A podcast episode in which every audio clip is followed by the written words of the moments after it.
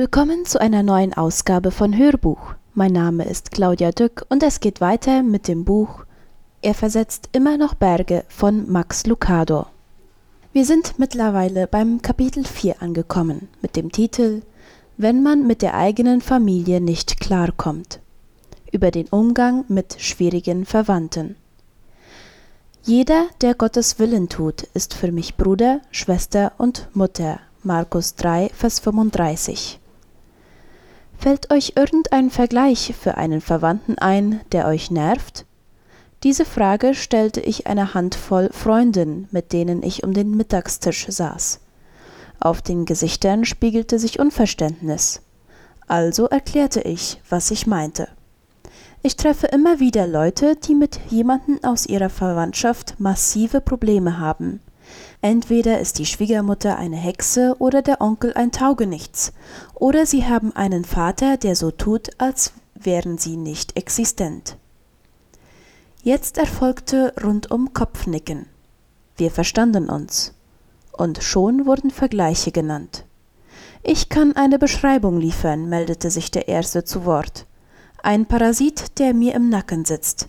Meine Frau hat einen Bruder, der nie arbeitet und immer erwartet, dass wir für ihn sorgen.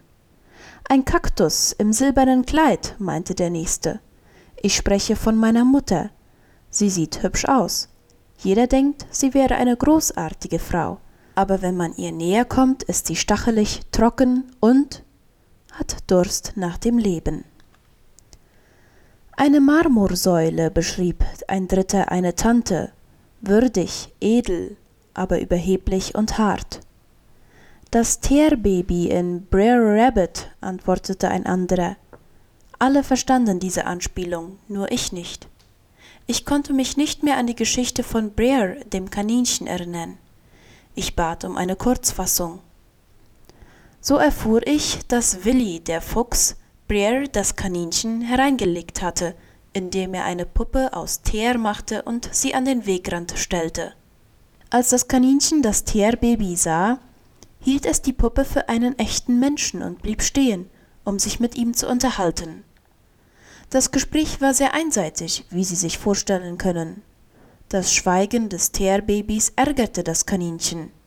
Es missfiel ihm, vor einem Lebewesen zu stehen und nicht mit ihm reden zu können. In seiner Verärgerung versetzte es deshalb dem Teerbaby einen Schlag und blieb an ihm kleben.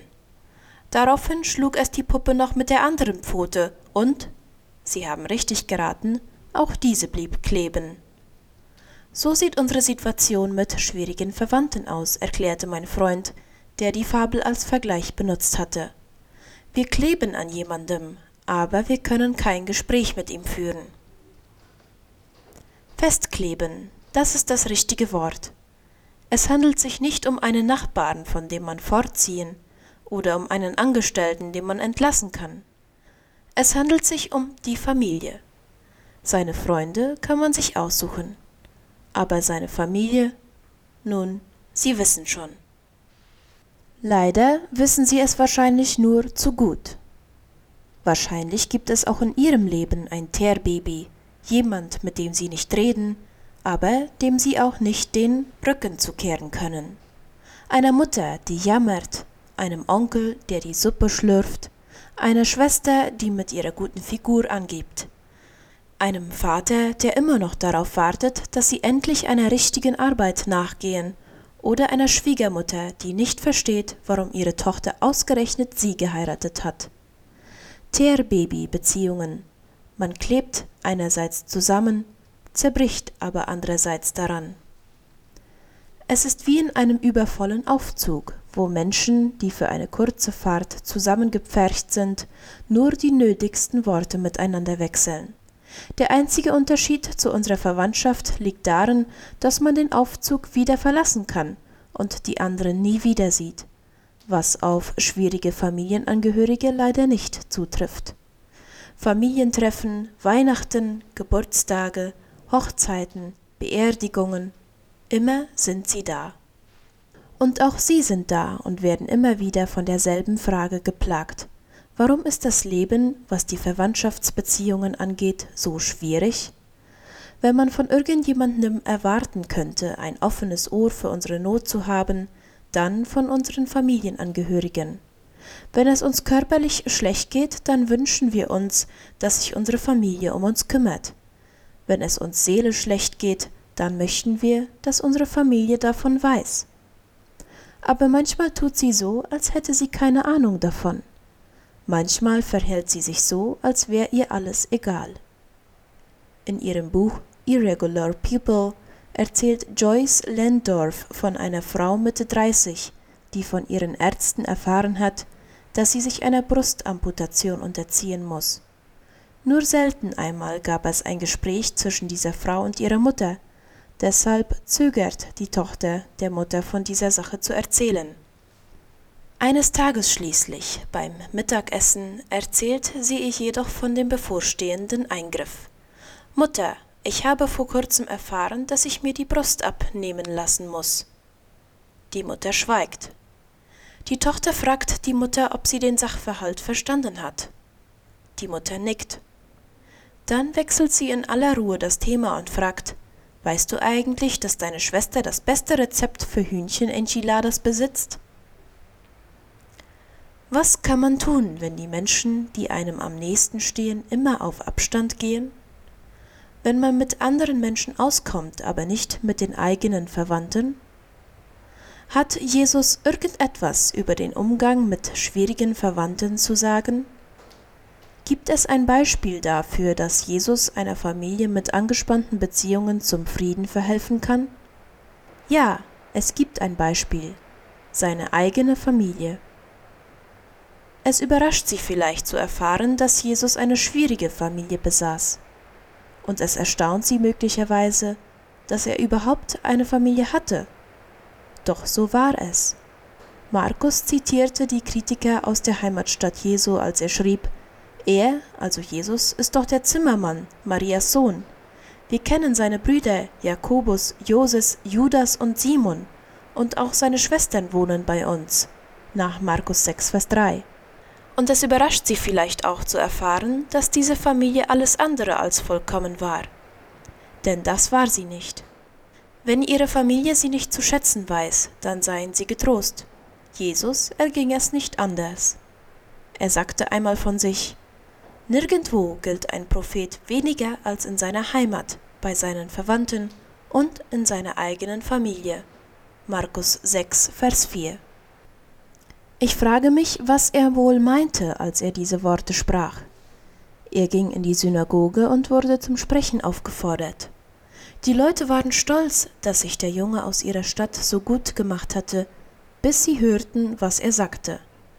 Er sprach von sich selbst als dem Messias, als von dem, der die Prophetie erfüllen sollte. Die Reaktion der Leute?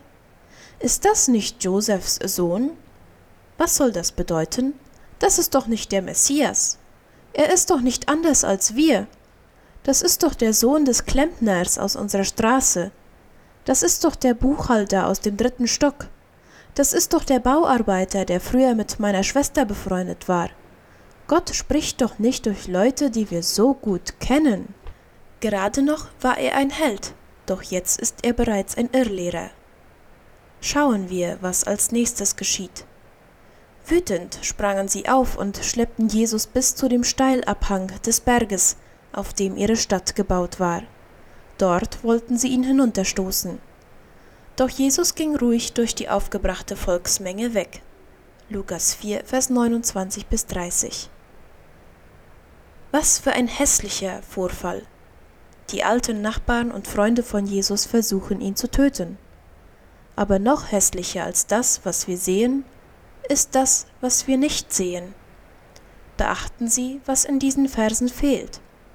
Beachten Sie, welche Worte dort stehen sollten, aber nicht zu finden sind. Dort wollten sie ihn hinunterstoßen, aber die Brüder Jesu kamen und traten für ihn ein. Das würden wir gern lesen, aber es steht nirgends. Die Geschichte verlief anders. Als Jesus in Not war, waren seine Brüder nicht in Sicht. Sie befanden sich jedoch nicht immer außer Reichweite. Es gab durchaus Momente, in denen sie ihre Stimme erhoben. Es gab Augenblicke, in denen sie sich an seiner Seite in der Öffentlichkeit zeigten. Nicht, weil sie stolz auf ihn waren, sondern weil sie sich seiner schämten. Als seine Angehörigen das erfuhren, wollten sie ihn unbedingt mit nach Hause nehmen. Er hat den Verstand verloren, sagten sie. Markus 3, Vers 21. Die Geschwister Jesu glaubten, ihr Bruder wäre ein Irrer. Sie waren nicht stolz auf ihn. Sie schämten sich seiner. Der ist völlig übergeschnappt, Mutter. Du solltest mal hören, was die Leute über ihn reden. Die Leute sagen, er ist verrückt. Jemand hat mich schon gefragt, warum wir nichts unternehmen. Was für ein Glück, dass Vater nicht mehr da ist und miterlebt, was Jesus tut. Verletzende Worte, ausgesprochen von denen, die Jesus am nächsten stehen. Hier sind noch einige mehr. In Johannes 7, Vers 2 bis 5 lesen wir, Kurz vor dem Laubhüttenfest aber forderten ihn seine Brüder auf, mit ihnen nach Judäa zu reisen. Komm mit und zeige den Menschen dort, welche Wunder du tun kannst. Kein Mensch versteckt sich, wenn er bekannt werden will. Wenn du schon Wunder vollbringst, dann zeige sie auch vor aller Welt. So konnten nur seine Brüder reden, weil sie nicht an ihn glaubten. Haben Sie den Sarkasmus in diesen Worten bemerkt? Sie triefen nur so vor Hohn. Wie hat Jesus es nur ausgehalten, mit solchen Burschen zusammen zu sein? Wie kann man an die eigene Berufung glauben, wenn die Menschen, die uns am besten kennen, diesen Glauben nicht teilen? Wie kann man vorwärts gehen, wenn uns die Familie zurückhält? Wenn Ihre Familie einen anderen Plan für ihr Leben hat als Sie selbst, was machen Sie dann? Jesus gibt uns mehrere Antworten. Es ist bemerkenswert, dass er nicht versuchte, das Verhalten seiner Familie zu verändern. Umgekehrt ließ er sich aber auch nicht von ihrem Verhalten einschränken. Er verlangte nicht von ihnen, dass sie seiner Meinung waren. Er war nicht beleidigt, wenn sie ihn verletzten.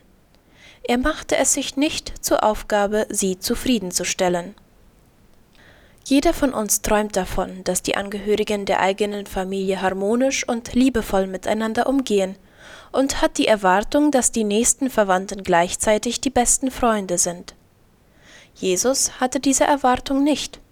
Lesen Sie, wie er seine Familie definierte, mit den Worten Jeder, der Gottes Willen tut, ist für mich Bruder, Schwester und Mutter. Wir haben keinen Einfluss darauf, wie unsere Familie auf uns reagiert. Wenn wir uns davon abhängig machen, wie andere Menschen sich uns gegenüber verhalten, so sind uns die Hände gebunden. Wir müssen die naive Erwartung loslassen, dass andere Menschen uns freundlich gesonnen sind, wenn wir Gutes tun. Es mag vorkommen, aber genauso gut kann das Gegenteil der Fall sein. Wir haben keinen Einfluss darauf, wie Menschen auf uns reagieren. Wenn Ihr Vater stur ist, dann können Sie die beste Tochter der Welt sein, und er wird es Ihnen trotzdem nicht sagen. Wenn Ihre Tante nicht will, dass Sie Karriere machen, dann können Sie zehnmal den Job wechseln und sie wird trotzdem nicht zufrieden sein. Wenn sich Ihre Schwester immer darüber beklagt, dass Sie mehr haben, dann können Sie ihr geben, was Sie wollen, sie wird sich trotzdem nicht ändern. Solange sie meinen, sie könnten die Art, wie sich andere Menschen ihnen gegenüber verhalten, ändern, sind sie ein Gefangener der Meinung der anderen. Wenn sie glauben, sie könnten die negative Meinung anderer Menschen beeinflussen, wem müssen sie dann die Schuld geben, wenn sich nichts ändert? Sich selbst. Es ist ein Spiel mit unfairen Regeln und fatalen Folgen. Jesus hat sich nicht darauf eingelassen, und auch sie sollten sich auf dieses Spiel nicht einlassen. Wir wissen nicht, ob Josef das Wirken seines Sohnes Jesus gut hieß, aber wir wissen, dass Gott es tat. Dies ist mein geliebter Sohn, an dem ich Freude habe, sagte er laut Matthäus 3, Vers 17. Ich kann Ihnen nicht versprechen, dass Ihre Familie Ihnen jemals den Segen geben wird, nach dem Sie sich sehnen, aber ich weiß, dass Gott es tun wird lassen Sie sich von Gott das schenken, was Ihnen Ihre Familie nicht gibt. Wenn Sie von Ihrem irdischen Vater keine Bestätigung erhalten, da lassen sie ihren himmlischen Vater an diesen Platz treten. Wie kann das geschehen? Indem sie Gott auf der Ebene ihrer Gefühle als ihren Vater annehmen. Wissen Sie, man kann durchaus glauben, dass Jesus der Herr ist, ohne ihn gleichzeitig als seinen Retter zu bezeichnen. Und es ist noch einmal eine ganz andere Sache, Gott wirklich als Vater anzunehmen. Wenn man ihn als Schöpfer achtet, erkennt man an, dass er allmächtig ist, der Höchste im Universum. Wenn man ihn als Retter annimmt, nimmt man die Gabe der Erlösung in Empfang, die uns Jesus am Kreuz anbietet. Wenn man in ihm einen Vater sieht, geht man noch einen Schritt weiter. Normalerweise übernimmt unser irdischer Vater die Aufgabe, uns zu versorgen und uns zu schützen. Und das ist genau das, was Gott macht. Er sorgt für ihre Bedürfnisse. Er schützt sie vor dem Bösen. Er hat sie als sein Kind angenommen. Und er hat ihnen seinen Namen gegeben. Gott hat sich als treuer Vater erwiesen. Nun liegt es an uns, ihm als Kinder zu vertrauen. Lassen Sie sich von Gott das schenken, was Ihnen Ihre Familie nicht gibt. Lassen Sie ihn den leeren Platz ausfüllen, den andere hinterlassen haben erwarten sie, dass er ihnen die nötige Bestätigung und Ermutigung gibt. Lesen Sie, was Paulus schreibt. Und als Kinder Gottes seid ihr auch seine Erben, denen alles gehört, was Gott versprochen hat. Die Bestätigung der eigenen Familie zu erfahren ist schön, aber nicht notwendig, um glücklich zu sein, und auch nicht immer möglich. Jesus ließ nicht zu, dass die Schwierigkeiten und Spannungen, die er durch seine Familie erfuhr, den Ruf Gottes in seinem Leben überschatteten. Und weil er es nicht zuließ, hat das Kapitel auch ein gutes Ende. Was geschah mit der Familie von Jesus? Fördern wir einen wahren Goldschatz zutage, der in der Apostelgeschichte verborgen liegt. In Kapitel 1, Vers 12 und 14 steht, da gingen sie, also die Jünger, vom Ölberg nach Jerusalem zurück. Sie beteten miteinander. Zu ihnen gehörten auch einige Frauen, unter anderem Maria, die Mutter von Jesus und seine Brüder. Was für eine Veränderung! Die ihn früher verspotteten, beteten ihn nun an. Die ihn früher bemitleideten, beten nun für ihn. Was wäre gewesen, wenn Jesus sie verstoßen hätte? Oder noch schlimmer, was wäre gewesen, wenn er seine Familie mit seinen Forderungen nach Veränderungen erdrückt hätte? Er tat es nicht. Stattdessen gab er ihnen Raum, Zeit und Gnade. Und weil er es tat, veränderten sie sich. Wie weit veränderten sie sich? Ein Bruder wurde zum Apostel, und andere von seinen Brüdern wurden zu Missionaren. Verzagen Sie nicht, Gott verändert auch heute noch Familien. Das Teerbaby von heute ist morgen vielleicht ihr bester Freund.